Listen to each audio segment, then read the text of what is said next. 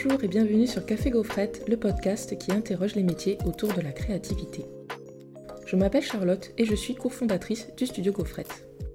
Il paraît qu'un créatif est un enfant qui a survécu et je pars à la rencontre de ces persistants qui ont su sauvegarder et surtout cultiver leur créativité au fil des années jusqu'à en faire leur métier.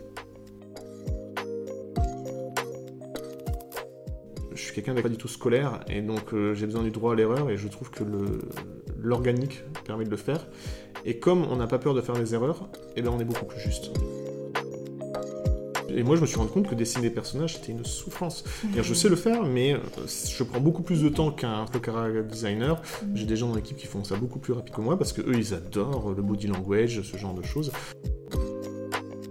Les gens considèrent ça comme des, euh, lieux communs pour tout le monde, alors qu'en fait, c'est souvent des, règles qui se sont eux-mêmes définies juste par rapport à leur expérience ou leur famille ou tout simplement par rapport à leur goût. Et euh, je trouve ça super intéressant à analyser. Quand on est enfant, en fait, on, peut ramasser un caillou ou un bout de verre poli et on trouve ça trop bien. En oui, vrai. Et c'est de garder cette, espèce d'énergie et d'engouement. Suis obligé de concilier avec les personnalités artistiques et les talents euh, qui, propose notre équipe. Donc il y a un côté euh, presque comme un cuisinier. Alors je veux bien vous cuisiner ça, mais il faut que je réfléchisse à ce que j'ai dans le frigo. Aujourd'hui, nous allons parler d'illustration, d'animation et de jeux vidéo avec Sylvain Sarail. Si vous connaissez un peu le milieu de l'animation, ce nom doit certainement vous parler, mais même sans ça, il est tout de même hautement probable que vous ayez déjà croisé son travail sans le savoir, car Sylvain a travaillé sur plus d'une centaine de projets de films d'animation et de jeux vidéo. Pour n'en citer que quelques-uns, on retrouve dans son parcours des collaborations avec des studios tels que DreamWorks, Sony Pictures, Ubisoft, Warner ou encore Supercell et Riot Games. Je suis pas sûre du dernier, tu me diras tout à l'heure si je me trompe ou pas. C'est bien le cas. J'ai bien travaillé. Au niveau des dernières actus, c'est aussi à lui que nous devons entre autres l'affiche du film Mario qui sortira prochainement au cinéma. Voilà donc pour le CV. À ce stade, vous devriez avoir compris que nous sommes sur une pointure du milieu et je suis d'autant plus heureuse que je me retrouve en ce moment même dans son studio d'animation toulousain, Umeshu Lovers, dont il nous parlera tout à l'heure. Bonsoir Sylvain Bonsoir Charlotte Alors c'était un peu acrobatique, mais est-ce que tu trouves que je t'ai bien introduit ou tu veux rajouter quelque chose? Non, c'était parfait. Je dois juste préciser quelque chose par rapport au film Mario. J'ai surtout été concept artiste pendant quasiment toute la pré-production et production du film. Mhm. Euh, et les affiches, on a, travaillé dessus ensemble avec mon, mon équipe. Et donc c'est pas une affiche en particulier, c'en est certaines. Et même pas celle qui est la plus connue pour l'instant. Il y a eu plusieurs affiches, tu veux dire Oui, c'est le marketing, ils font toujours des tas d'affiches différentes, ils en testent, ils en prototypent. Je sais même pas si celles qu'on a fait sortiront. D'accord. Euh, mais en tout cas, celles qu'on voit, celles qu'on connaît, euh, du coup. Non, c'est pas de moi. Mais ah. par contre, on peut y retrouver des éléments que j'avais conceptualisés pour le film. D'accord. Bon, il y a quand même euh, un petit peu de toi dans le projet, du coup. Donc, tu nous as déjà parlé de concept art. Il faut quand même préciser ce thème. Est-ce que tu peux nous expliquer, pour que tout le monde comprenne bien cet épisode, ce que le concept art de manière générale. Bien sûr, c'est un métier euh, qui est pourtant assez ancien, mais qui euh, maintenant a une dénomination dont on donne le nom en concept artiste, qui circule réellement depuis, une dizaine d'années. C'était un métier qui était à la base fait la plupart du temps dans les studios américains pour les personnes qui préparaient les croquis pour tous ceux qui allaient s'organiser autour du plateau de la décoration. Euh, donc c'était le design de ces éléments-là. Et aussi beaucoup de ces gens-là faisaient du made painting, c'est-à-dire les décors euh, qui étaient rajoutés en, mode trompe-l'œil sur beaucoup de films. À l'époque, on n'était pas encore avec toutes les technologies du numérique. Et ça a transité tranquillement à partir des années 90 vers ce qu'on appelle les concept artistes, qui euh, eux travaillaient essentiellement de toute façon sur les films les plus fantasy en fait, c'est-à-dire tout ce qui pouvait aller vers la fiction, enfin les univers imaginaires, designer autant les costumes que les décors. Euh, pendant très longtemps, c'est resté un travail très traditionnel au niveau avec des gens qui dessinaient euh, sur papier. Hein. c'est le cas par exemple de Jurassic Park, ce genre de choses. La plupart des croquis ont été faits pas du tout de façon numérique. Euh, sans compter que le cinéma d'animation commençait à, à, se développer de plus en plus. Mais malgré tout, c'était un métier qui n'était pas très connu parce que c'était quelque chose qui était pratiquement utilisé que dans le cinéma la plupart du temps, et surtout dans les studios et donc en Californie. Euh, c'était pas quelque chose de très général. Euh, le jeu vidéo a commencé à, avoir des concepts artistes et donc maintenant je peux commencer à préciser la forme du métier que ça a pris. Être concept artiste, c'est en fait c'est concevoir euh, par des croquis, des recherches, des couleurs et même des fois des images très abouties, ce que va donner un projet, mais pendant l'étape de pré-production. C'est avant que ça rentre en production la plupart du temps, ou des fois c'est en parallèle. Mais il y a donc différentes étapes dans le concept art. C'est des fois juste réfléchir à illustrer en une image euh, un script pour que euh, les équipes dirigeantes ou les personnes dans qui vont financer les projets puissent avoir une vision un peu plus précise du projet.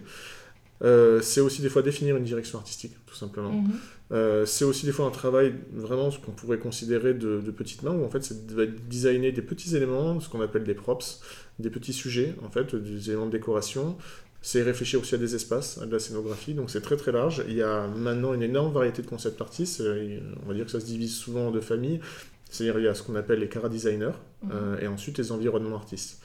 Et c'est très très large, c'est euh, de plus en plus un métier qui a en plein essor depuis que depuis à peu près une bonne dizaine d'années, depuis que le jeu vidéo en a de plus en plus besoin, parce que jusqu'à présent, dans les jeux vidéo 3D, il y avait pas vraiment de concept artiste, les références étaient plutôt faites par photo, parce qu'on essayait de s'approcher du photoréalisme.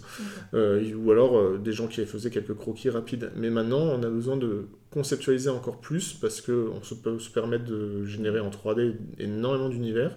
Il y a aussi beaucoup de choses qui ont besoin d'être modélisées, et euh, la plupart du temps, les modeleurs ne sont pas forcément des, des personnes qui vont réfléchir en termes de design fonctionnel ou ce genre de choses. Mm. Donc on a besoin de gens pour croquer, définir tout ça. Mm. Il y a aussi le fait que l'industrie se rajoute encore plus de strates différentes en, faisant des départements concept art et des départements 3D, alors que moi j'estime que des fois ça devrait travailler main dans la main et qu'un artiste 3D peut très bien se passer d'un concept artiste du moment qu'il est assez créatif et qu'il sait analyser les formes. Et inversement, toi tu te sers aussi un peu de la 3D dans son travail, enfin tu modèles oui, bien sûr, deux. Donc, euh. Mais voilà, le concept artiste ça peut être quelqu'un qui ne sait faire que de l'environnement, ou quelqu'un qui sait faire que de l'architecture, ou quelqu'un qui sait faire que des personnages, ou quelqu'un qui sait faire que des costumes. Mhm. C'est très large, ou quelqu'un qui sait faire tout ça, ou quelqu'un qui sait faire tout un tas de gammes. Ça peut être aussi euh, juste quelqu'un qui fait des couleurs. C'est assez large et euh, c'est encore très imprécis et je pense que ça va continuer d'être de plus en plus flou ah pour tout le monde. Oui, bah, parce qu'en fait, il y a de plus en plus de spécialisation. Mais en même temps, on a de moins en moins besoin des spécialisations parce qu'il y a de nouveaux logiciels qui arrivent à regrouper euh, mmh. certaines façons de produire. Mmh. C'est c'est assez dur à définir, c'est un métier qui est hyper euh, mutant et qui bouge à toute vitesse, et notamment maintenant avec les IA. Il y a mm. des gens qui considèrent qu'ils peuvent se passer des concept artistes, alors moi je pense que c'est absolument impossible pour le moment, en tout cas. Mm. Euh, dans tous les cas. C'est vrai qu'il y a une petite panique au niveau des illustrateurs. Euh, ces quelques mois, ils n'étaient pas sereins, ils disaient que les IA allaient leur voler leur travail. Il y a de quoi être inquiet, mais pas de façon aussi dramatique que certains ont pu l'exprimer. Après, ça, ça reste une opinion complètement personnelle. Mais euh, en fait, nous, le travail des concept artistes, euh, c'est une façon encore un peu mieux de le définir, c'est un travail des arts appliqués. C'est-à-dire on travaille pour une industrie. Mm. Et c'est pas une industrie qui exploite euh, un travail créatif d'un seul artiste, c'est-à-dire c'est pas comme un artiste peintre. Mm. C'est-à-dire on est là, c'est-à-dire les gens ont des besoins et nous on va les mettre en image. Alors que par exemple faire des couvertures de romans, l'artiste a souvent beaucoup plus de liberté, c'est une libre interprétation, des fois même on peut voir des gens qui reprennent des photos très connues pour leurs romans ou ce genre de choses. Mhm. Et là on achète une œuvre d'art quand on fait une couverture de roman ou une couverture de disque. Euh, et là par contre, euh, effectivement, il y a des gens qui pensent pouvoir se passer euh, des artistes grâce à la génération d'images. Alors que dans le travail du concept art, on a des choses qui sont tellement définies, tellement précises et tellement fonctionnelles qu'il ne peut pas y avoir une part d'aléatoire ou de random euh, de la part de l'intelligence artificielle. C'est encore trop difficile. Euh, nous-mêmes, on a, en tant que studio de concept art à Mesh Lovers, on a déjà essayé de voir si on pouvait euh, s'accélérer du processus. Pour l'instant, ça m'a permis de tester différentes choses, mais une fois que les IA auront, seront un peu plus aboutis dans les mois qui viennent, je pense qu'on pourra s'en servir. Ça pourra accélérer que 20% de notre processus pour tester des gammes de couleurs, tester des perspectives. Et encore, on a très peu de contrôle parce que, comme ce que j'ai déjà décrit à d'autres amis, interagir avec les IA, c'est comme euh, discuter avec un excellent artiste, mais pas dans la même langue, et on ne se comprend pas. On mm. arrive à donner des notions, mais pas beaucoup plus. Mm.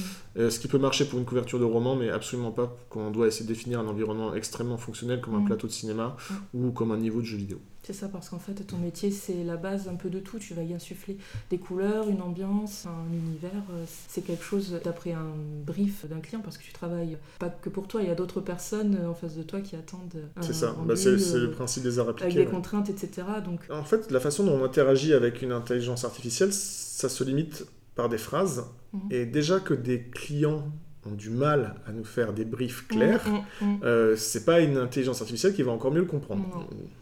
Euh, je reviens sur euh, quelque chose que tu as dit.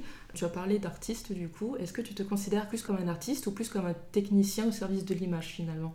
Technicien n'est peut-être pas le bon terme artisan de l'image, ça peut aller aussi. J'ai aucun problème sur ce type de dénomination, je Mhm. m'en fiche un petit peu, je mets pas beaucoup d'ego dans, dans la définition de ce genre de choses. Honnêtement, moi je sais pas, parce que des fois je trouve que artiste ça peut être presque insultant, alors que des fois ça peut être très gratifiant. Mhm. C'est-à-dire qu'il y a des gens qui se considèrent artistes juste parce qu'ils sont en opposition avec la société, alors que d'autres sont sur un rapport beaucoup plus créatif. Euh, moi, je considère que je suis un mélange des deux parce que malgré tout, je porte avec moi un, un intérêt euh, vraiment profond pour la technologie, l'ingénierie, la, la mise en place des systèmes, un peu comme les designers d'objets. Euh, donc, c'est euh, c'est des tas de, de diagrammes qui se superposent en fait, et je ne pourrais pas vraiment me situer personnellement. Façon, Mais je pense deux, que j'ai forcément un esprit artistique dans tous les cas parce qu'il y a quelque chose qui est motivé par la créativité et par l'idée de faire les choses des fois un petit peu à l'envers. D'ailleurs, en parlant de créativité, est-ce que tu as un processus créatif particulier? Est-ce que tu suis un ordre ou est-ce que c'est freestyle ou est-ce que c'est entre les deux? C'est à 90% freestyle. Je suis aussi une personnalité qui suis très instinctive. Euh, je vais pas trop m'organiser parce que je sais que au moment de créer, euh, toutes ces étapes vont être euh, renversées et, et mises à l'envers. J'essaie quand même un minimum de me projeter sur la perception que j'ai du client, sur quelle est sa culture et qu'est-ce que lui a dans la tête. C'est-à-dire j'essaie surtout de décoder euh, ce genre de choses. Et la plupart du temps, ça passe par une discussion autour des références communes. Et euh, c'est pour ça que c'est très important dans ce métier d'avoir quand même beaucoup de culture dans le fait de pouvoir citer un film, citer une scène de film ou ce genre de choses. C'est-à-dire des fois, les clients vont nous citer des références, alors c'est important déjà de les connaître, Mhm. ou alors de pouvoir rapidement les consulter, mais en plus de venir leur apporter peut-être une référence encore plus pertinente auquel eux n'avaient pas pensé ou qu'ils ne connaissaient pas encore. Et ça, ça me permet, c'est la première étape de, de projection et de création, c'est déjà de d'avoir une vision à peu près euh, mentale des limites du projet ou de, de- des libertés qu'on va avoir dessus. Et euh, je peux pas m'empêcher aussi, comme j'ai quand même, je gère une entreprise avec plein de gens, je peux pas m'empêcher de faire une évaluation de temps de production et de est-ce qu'il y a des gens euh, qui ont les talents nécessaires dans mon équipe pour le faire ou non Mhm. en fait. Donc euh, je suis obligé, avant je pouvais le voir comme quelqu'un d'un peu plus euh, avec un peu plus de liberté par rapport Mhm. à ça, à, à avoir un peu, enfin, à laisser les imprévus arriver, alors que là maintenant je suis obligé de concilier avec les personnalités artistiques et les talents Et qui, composent notre équipe. Donc il y a un côté presque comme un cuisinier se- à se dire alors je veux bien vous cuisiner ça, mais il faut que je réfléchisse à ce que j'ai dans le frigo. Ouais. Le parallèle est génial, je trouve. Oui, parce qu'on n'en a pas parlé, mais on peut en parler. C'est que tu as monté ton propre studio d'animation. Alors non, c'est un studio de développement visuel et de jeux vidéo. C'est-à-dire Ah, on ne fait pas de l'animation à proprement parler. Euh, Umesh Lovers est un studio de, de jeux vidéo et de développement visuel. À la base, c'est un studio que j'ai monté il y a 4 ans avec mon associé Arnaud Mollet pour Mhm. produire notre jeu vidéo Forest of Liars, qui est euh, à la base un side project professionnel pour nous deux, pour Mhm. nous tester. Et euh, le projet a eu tellement d'audience qu'on a décidé de lui donner sa chance. On a revu le scope du projet. Et en parallèle, moi j'étais déjà euh, particulièrement sollicité par de très nombreux clients. Euh, et ça s'est encore plus développé par mon expérience, mais aussi par Forest of Liars qui a eu son petit lot d'audience. J'ai décidé de rediriger tous mes clients en freelance vers la compagnie. Et la compagnie, on a recruté rapidement deux de nos anciennes stagiaires. Et euh, ça commençait à s'étendre, on a été de plus en plus sollicité, et maintenant on est une vingtaine de personnes. Euh, et on a deux tiers d'entreprise qui est avant tout consacrée au concept art, Ouais. c'est-à-dire à fournir beaucoup d'images et de direction artistique pour des projets euh, dans l'industrie du jeu vidéo, du cinéma, des séries télé et de l'animation, évidemment. C'est pour ça qu'il nous faut avoir des notions d'animation. Et sinon, on a un tiers du reste de l'équipe qui est sur nos productions internes, nos jeux vidéo, que sont Forest of Fire et Danglost. Et Au départ, Arnaud était le seul développeur et on... ça donnait quand même beaucoup de travail, surtout pour Arnaud est le plus impliqué dans la gestion de l'entreprise. Mhm. Euh, on a commencé à étendre. Euh, maintenant, on a cinq développeurs dans l'équipe. Ça nous permet justement de nous projeter et puis surtout, c'est on crée aussi des, des pôles de compétences sur mesure. Au départ, on avait des une vision très précise de l'entreprise avec des objectifs et en fait, on s'est rendu compte qu'il vaut mieux avoir un côté un tout petit peu plus mutant et adaptatif parce qu'en fait, l'industrie du jeu vidéo et également celle du cinéma change à une vitesse folle. Il Mhm. suffit de deux ans de Covid pour complètement mettre à plat euh, des fonctionnements. Euh, et notamment le jeu vidéo qui est dans une hystérie d'évolution, dans le sens où, par exemple, il va y avoir un jeu comme Fortnite qui va complètement bouleverser la donne, où d'un coup, euh, tous les investissements vont être faits dans des jeux multijoueurs en ligne. Mhm. Puis il va arriver un autre jeu qui va être que solo et tout ça, qui va montrer qu'on peut faire tel type de format. Puis les consoliers vont changer de raisonnement. Ils vont te dire on va faire des jeux à abonnement. Donc il faut que ce soit des jeux qui soient consommables rapidement, ce genre de choses. Donc tous les six mois, il y a toujours ce qu'on appelle un game changer qui a réussi à bouleverser l'industrie de façon générale. Et il y a des changements tellement violents et tellement abrupts qu'en fait on, on préfère être plutôt assez souple et pouvoir s'adapter, ouais, c'est ça. Alors que si on s'était tenu à nos objectifs de base, euh, ça aurait pu être beaucoup plus difficile. Et c'est pour ça qu'on prend du temps pour Forest of Flyers. C'est ce qui nous permet en fait de ne pas faire les choses sous pression et de ne pas prendre de risques financiers et surtout de privilégier avant tout l'humain et l'équipe. Non mais c'est vrai que c'est un milieu qui change euh, tellement vite, c'est fou. Alors pour revenir, euh, du coup, je reviens sur une question parce que tu allais un petit peu vite, tu as répondu à une question que je voulais te poser plus tard. Mais tu me disais plutôt que tu n'étais pas patient plutôt, c'est-à-dire euh, la conversation que nous avons eue euh, hors podcast. Tu me disais plutôt que tu n'étais pas patient. En quoi cela se répercute euh, sur ton travail? Moi, je suis quelqu'un qui n'aime pas passer trop de temps sur la même image parce qu'en en fait, au bout d'un moment, j'ai l'impression que je deviens aveugle à ce que je suis en train de dessiner, c'est-à-dire en, tournant rond dans, sur le même contenu. Alors, c'est intéressant aussi de faire des pauses et d'y revenir quelques jours plus tard. Mais euh, je pense que j'ai quand même un caractère assez impatient, et je pense que ça se sent dans la vie de tous les jours. Hein. C'est, euh, je, je n'aime pas euh, refaire des choses similaires. je n'aime pas avoir un quotidien où les choses se reproduisent de la même façon. J'aime pas fêter Noël toujours de la même manière. J'aime pas regarder plusieurs fois les mêmes films. Et au niveau de mon travail, c'est un peu pareil. C'est-à-dire qu'à chaque fois que je fais une image, il faut que ce soit quelque chose d'autre. En fait, il faut que je varie, il faut que je change d'univers. Et le concept art me, m'aide énormément parce qu'en fait, on, change énormément de, projets.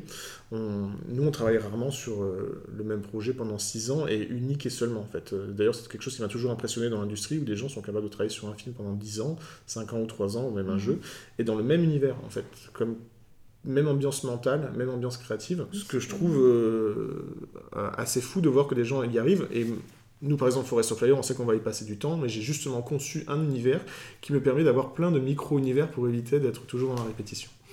Et dans mon mode de travail, ça se sent aussi, c'est-à-dire que j'essaye souvent de nouvelles techniques, de nouveaux outils, mhm. et j'aime aussi avoir beaucoup de nouveaux collaborateurs, mhm. avoir toujours de, tout un tas de nouvelles configurations.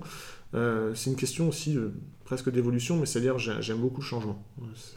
Et je ne sais pas si ça répond à, ta question. Ah oui, oui, oui, bah oui, complètement. Et me raconter aussi par rapport au brush, par rapport à ta technique finalement, que plutôt que de faire un oiseau après un oiseau, tu as un brush oiseau et que voilà. Oui, où je, vais le concevoir. Euh, par exemple, si je en fait, ça me, je, n'en ai pas une brosse que je vais utiliser à, plusieurs reprises, mm. mais je peux en développer une uniquement pour une illustration.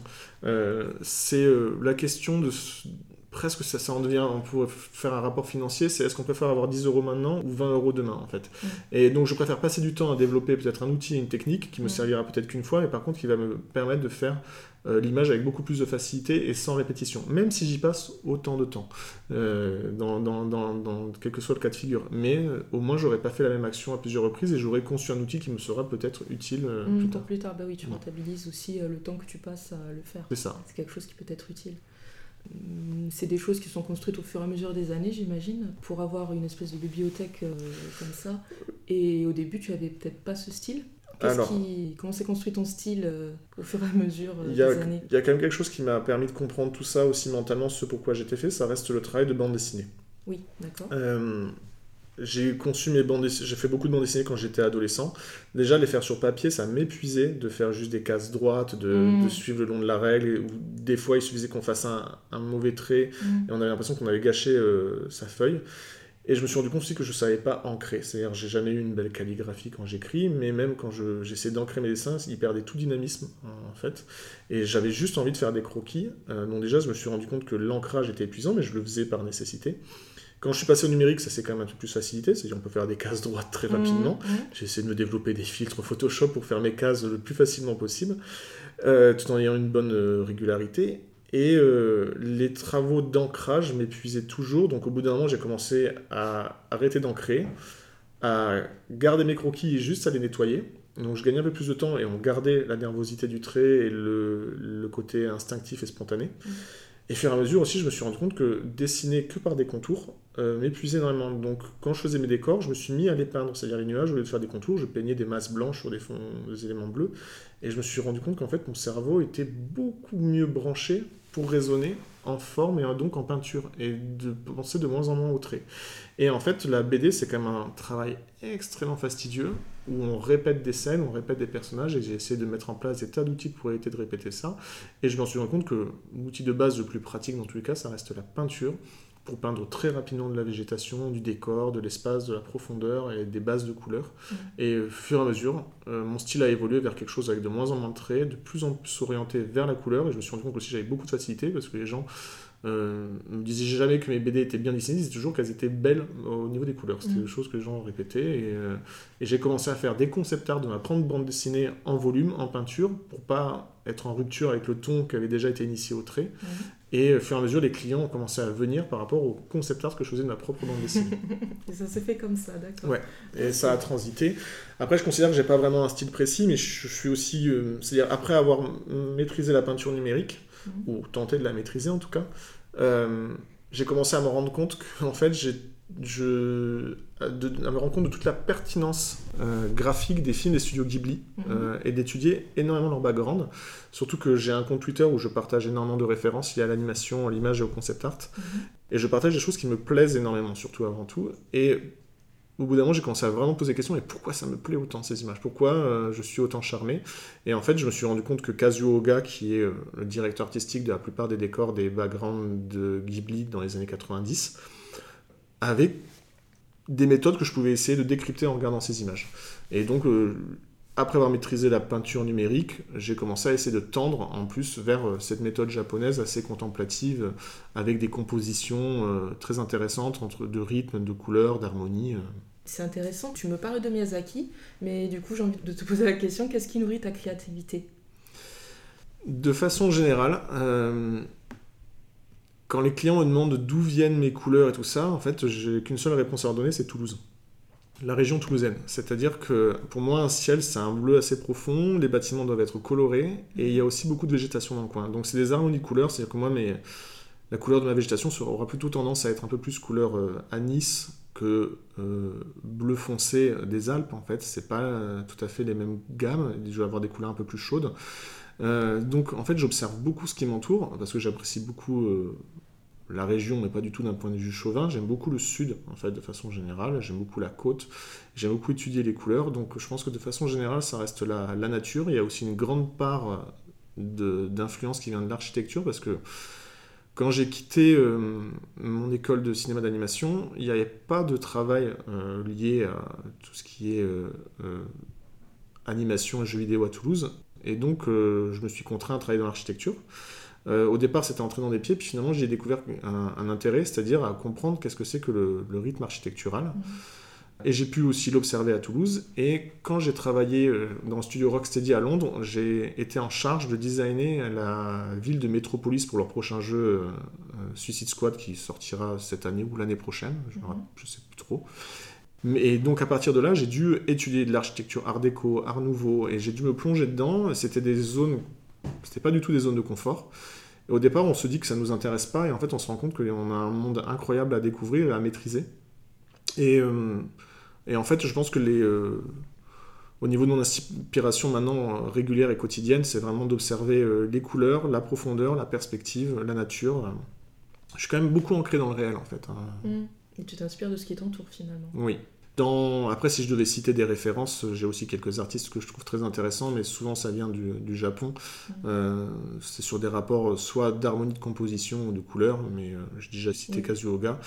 Mais Masayasu Ushida, qui est un peintre qui est mort euh, il y a deux ans, euh, à 99 ans, qui lui faisait des compositions uniquement avec du papier découpé. Et euh, c'est des compositions qui sont hyper intéressantes.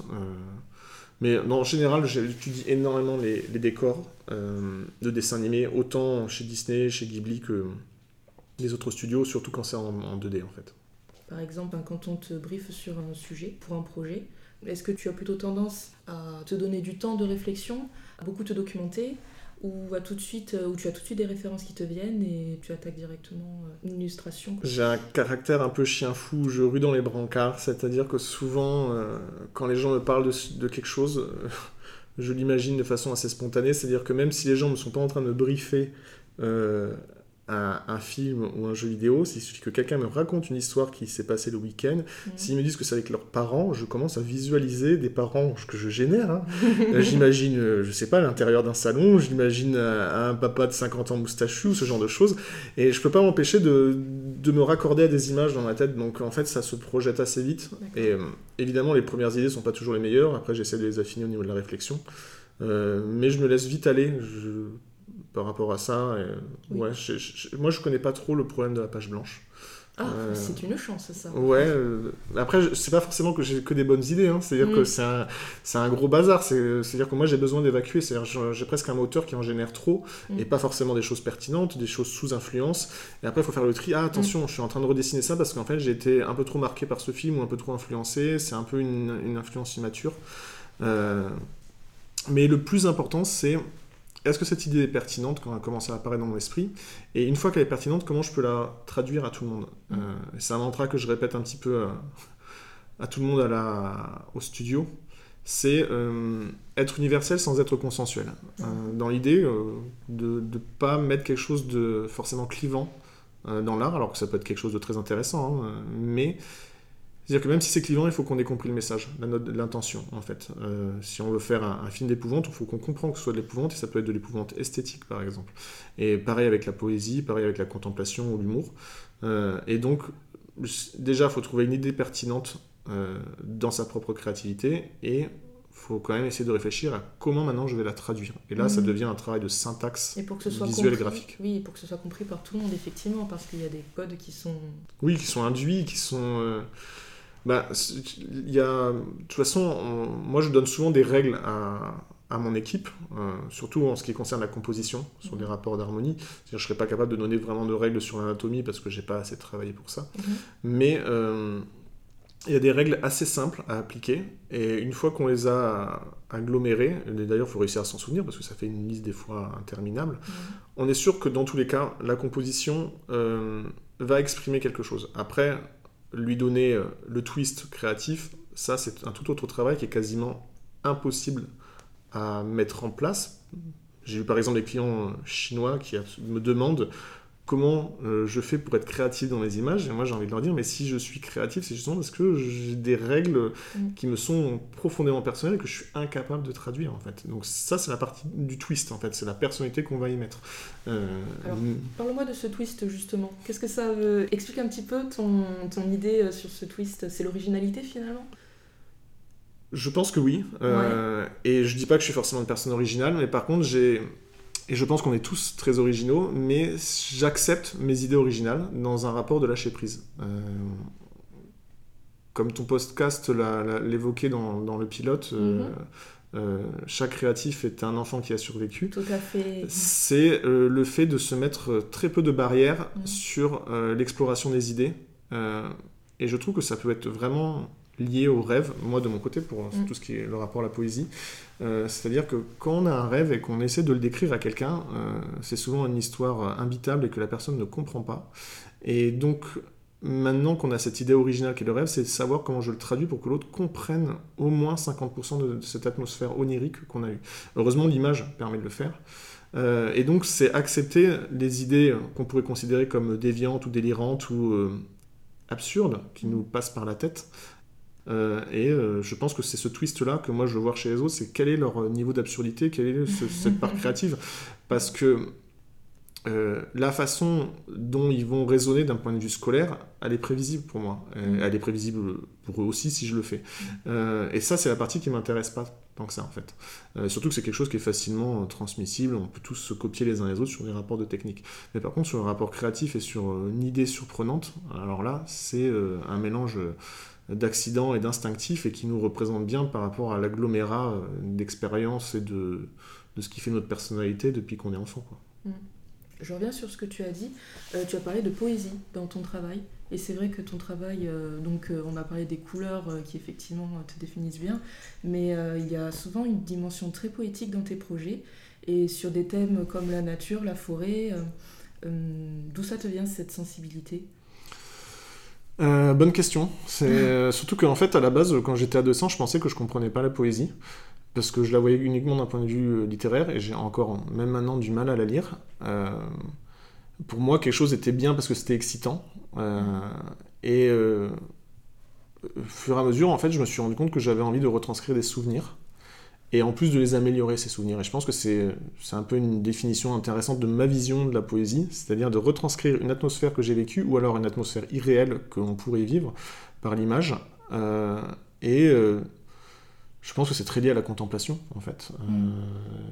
moi, c'est ma vision de la poésie, et surtout sur ce côté d'accepter l'absurde, d'accepter une part de, manque de réponse, parce que je trouve que les gens sont quand même très accrochés à vouloir des réponses sur tout, tout le temps, en permanence. Euh, c'est pour ça que les religions existent, ou ce genre de choses, alors que des fois, on pourrait un tout petit peu plus se laisser aller à, vivre le moment plutôt qu'à savoir ce que le moment va nous amener le lendemain, ou qu'est-ce qu'on va y gagner, ou ce genre de choses, en fait.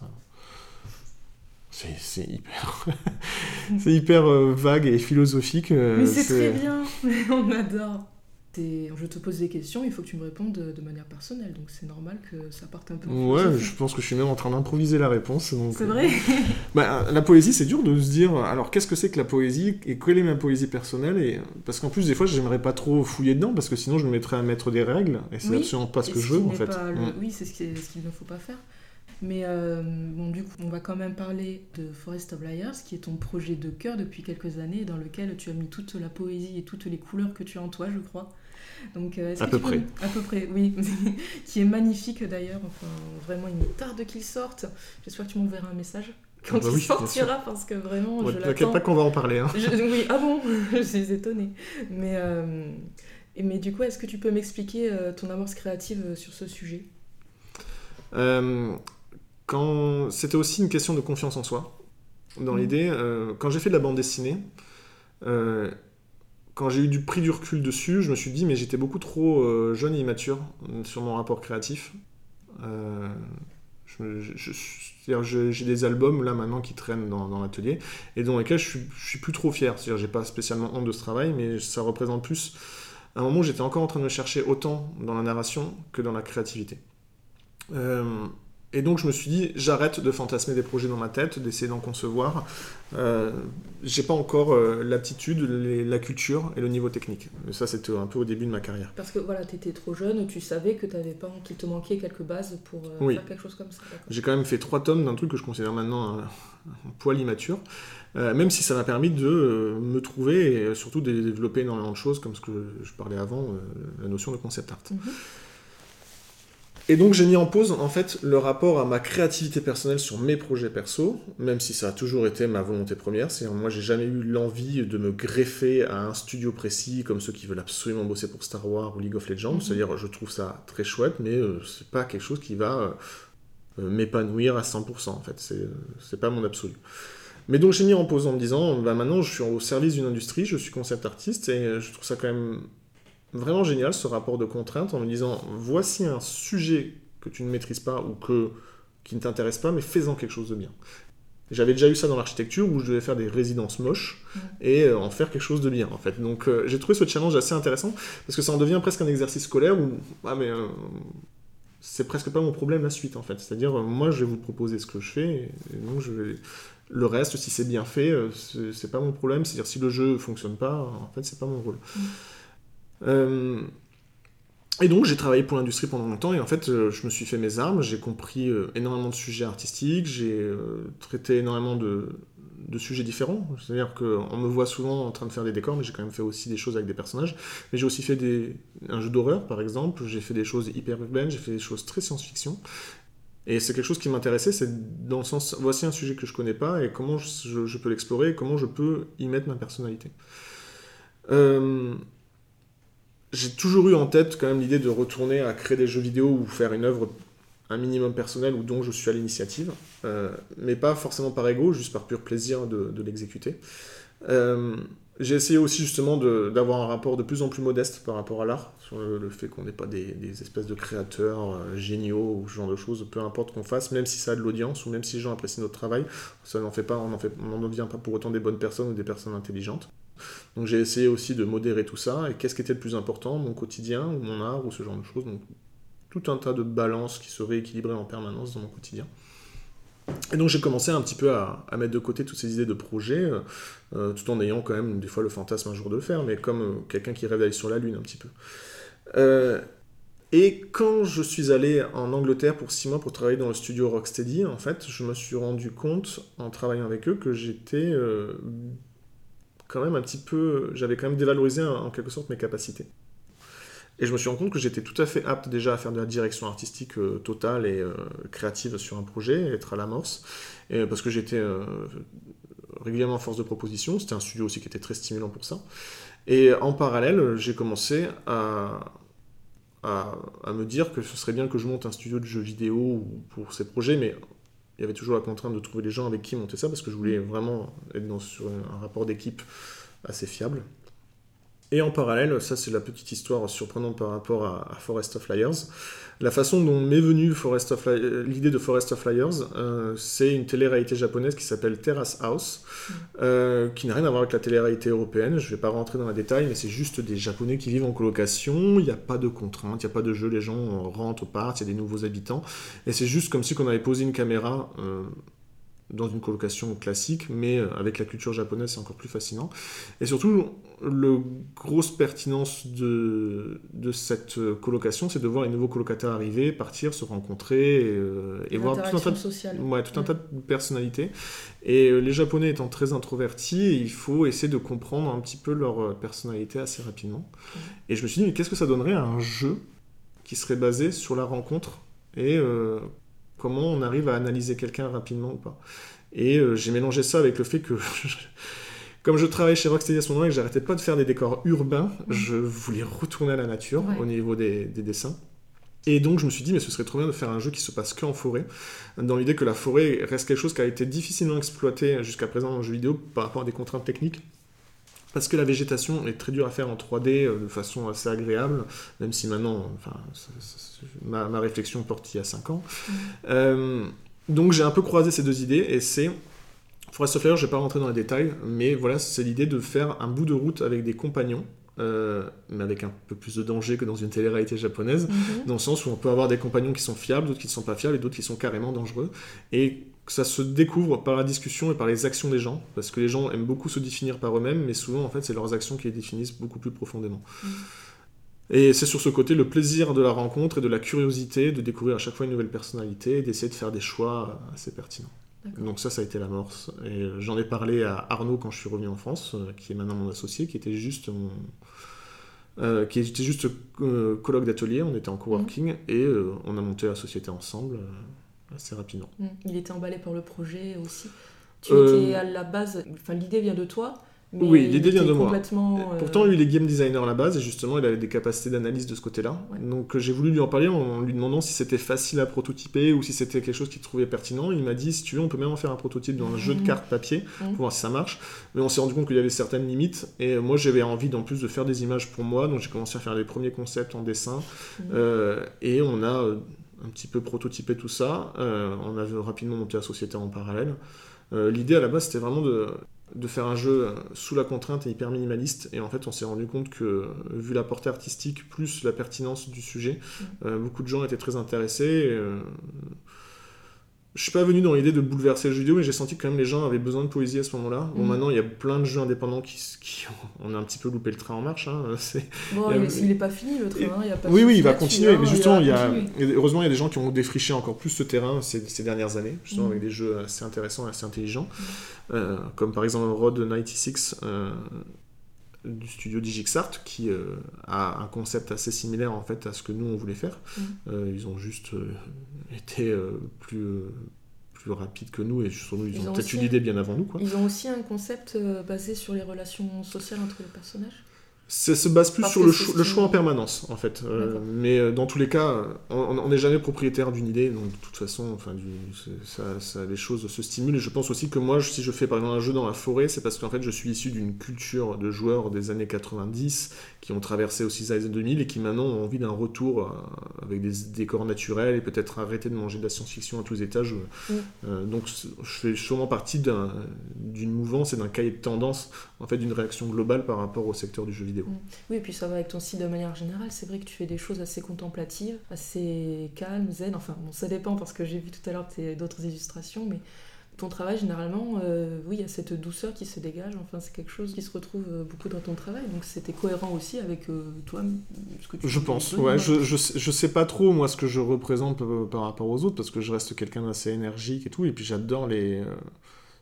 Pourtant, je peux adorer les séries télé qui sont concentrées que sur les personnages, hein, ça, ça me pose pas de problème. Mais par rapport à ce. Il y a une différence entre ce que j'aime et ce que j'aime faire. Et je mm. trouve que ça, c'est un truc auquel les artistes devraient penser. Parce que souvent, ils se précipitent, ils ont adoré, par exemple, un manga ou ils ont adoré mm. un film, ils ont absolument envie de le reproduire, mais c'est est-ce que tu aimes le, ça en fait Est-ce que tu aimes le pratiquer en fait? Est-ce que Et moi je me suis rendu compte que dessiner des personnages c'était une souffrance. Je sais le faire, mais euh, je prends beaucoup plus de temps qu'un simple character designer. Mm. J'ai des gens dans l'équipe qui font ça beaucoup plus rapidement que moi parce que eux ils adorent le body language, ce genre de choses. Alors que pour moi c'est très fastidieux. Mais par contre je sais beaucoup mieux dessiner les arbres que Et ça, c'est une petite fierté, les arbres et les nuages. Les arbres, les nuages, oui. enfin, en fait, la nature est ce qu'on appelle l'organique, dans le sens où euh, l'organique, on, ne peut pas se tromper. C'est-à-dire, on peut dessiner un rocher moche, mais ce sera pas un rocher faux. Alors qu'un humain faux, il aura trop de doigts. Un, arbre n'aura jamais forcément trop de branches. Mm. Ou alors, ce sera, il y a quand même quelques petites règles à respecter naturalistes, mais mm. euh, je suis quelqu'un d'extrêmement, pas du tout scolaire, et donc euh, j'ai besoin du droit à l'erreur, et je trouve que l'organique permet de le faire. Et comme on n'a pas peur de faire des erreurs, eh ben on est beaucoup plus juste C'est-à-dire qu'on a beaucoup plus de lâcher prise, on n'a pas l'inquiétude de faire quelque chose de faux, et en fait, on, se met à exprimer les choses beaucoup plus justes parce qu'on n'a pas cette pression-là. Pour revenir à Forest of Liars, parce qu'on a un peu décalé du sujet, mais j'ai d'autres questions sur ça. Euh, vu que le jeu est basé sur euh, les relations entre les personnages, qu'est-ce qui t'intéresse là-dedans, euh, ton rapport aux connexions humaines? C'est quelque chose qui revient souvent en fait depuis le début du podcast, tu en parles. Qu'est-ce qui te fascine là-dedans euh, C'est quelque chose que j'ai l'impression que tu remarques beaucoup chez les gens et que tu retranscris dans ton travail. C'est quelque chose qui m'amuse beaucoup, déjà, de comprendre la personnalité de quelqu'un rapidement. Et j'aime bien aussi faire des rencontres clients avec nos nouveaux clients, ce genre de choses, pour savoir ce qu'ils ont dans la, dans la tête. Euh, mais oui, j'ai beaucoup de curiosité sur la, je dis souvent cette expression, la couleur d'âme des gens. Mm. Et euh, ça n'a rien de mystique ni quoi que ce soit, mais c'est juste leur personnalité, les limites, euh, qu'ils ont ou pas, en fait, le, degré de liberté ou de souplesse ou de rigidité. Mais tout ça, déjà par une sincère curiosité, mais aussi pour savoir comment interagir avec eux. Parce qu'en fait, on, a tous des règles de société induites mhm. qui sont finalement très personnelles. Les gens considèrent ça comme des, euh, des, lieux communs pour tout le monde, alors qu'en fait, c'est souvent des, des, règles qui se sont eux-mêmes définies, juste par rapport à leur expérience ou leur famille, ou tout simplement par rapport à leur goût. Et euh, je trouve ça super intéressant à analyser. Mhm. Écoute, je pourrais rester des heures à discuter avec toi, mais euh, il me semble que ça fait déjà plus d'une heure qu'on enregistre. Mais il faut bien une fin à cet épisode, donc pour finir, si tu avais un seul conseil à donner aux créatifs qui nous écoutent, euh, ça serait quoi? C'est de...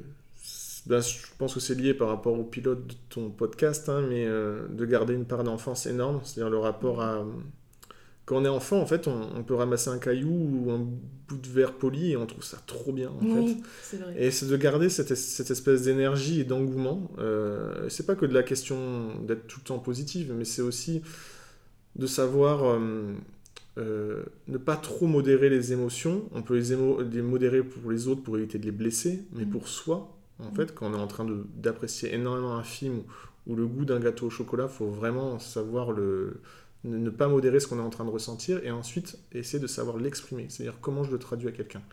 Et euh, donc la meilleure façon d'être assez créatif, c'est de, bien maîtriser la syntaxe de son art, si on est musicien ou si on est euh, artiste visuel ou danseur, et de savoir comment l'autre le perçoit. Et ça demande quand même un gros travail d'empathie. Et je dis souvent, moi, à mes équipes, c'est-à-dire pensez vos images comme si vous allez les montrer à un grand-père de 90 ans qui n'a aucune culture graphique, qui mm. ne sait pas ce que c'est que le manga. C'est-à-dire, mm. pensez à ça. Il faut qu'il le comprenne. il faut qu'il le comprenne. C'est-à-dire que mm. même s'il va pas aimer, il faut juste qu'il comprenne. C'est-à-dire, s'il comprend pas que vous êtes en train de dessiner un œil, une maison ou un arbre, et que vous faites juste référence à votre propre culture, ça c'est perdu. Eh bien, merci beaucoup. C'était super intéressant. Enfin, je, n'en doutais pas, hein, vu qu'on a eu un pré-podcast qui était déjà hyper intéressant. Parce que c'était des questions intéressantes. Oh, merci, c'est gentil. Ça, je le garde. merci de m'avoir écouté. Si cet épisode vous a plu, n'hésitez pas à vous abonner à nos réseaux sociaux. Vous nous trouverez facilement sous le nom de Studio Gaufrette, Gaufrette avec un S. Et n'hésitez pas non plus à m'envoyer un message, j'y répondrai avec plaisir, puisque comme vous avez pu le comprendre, j'adore discuter.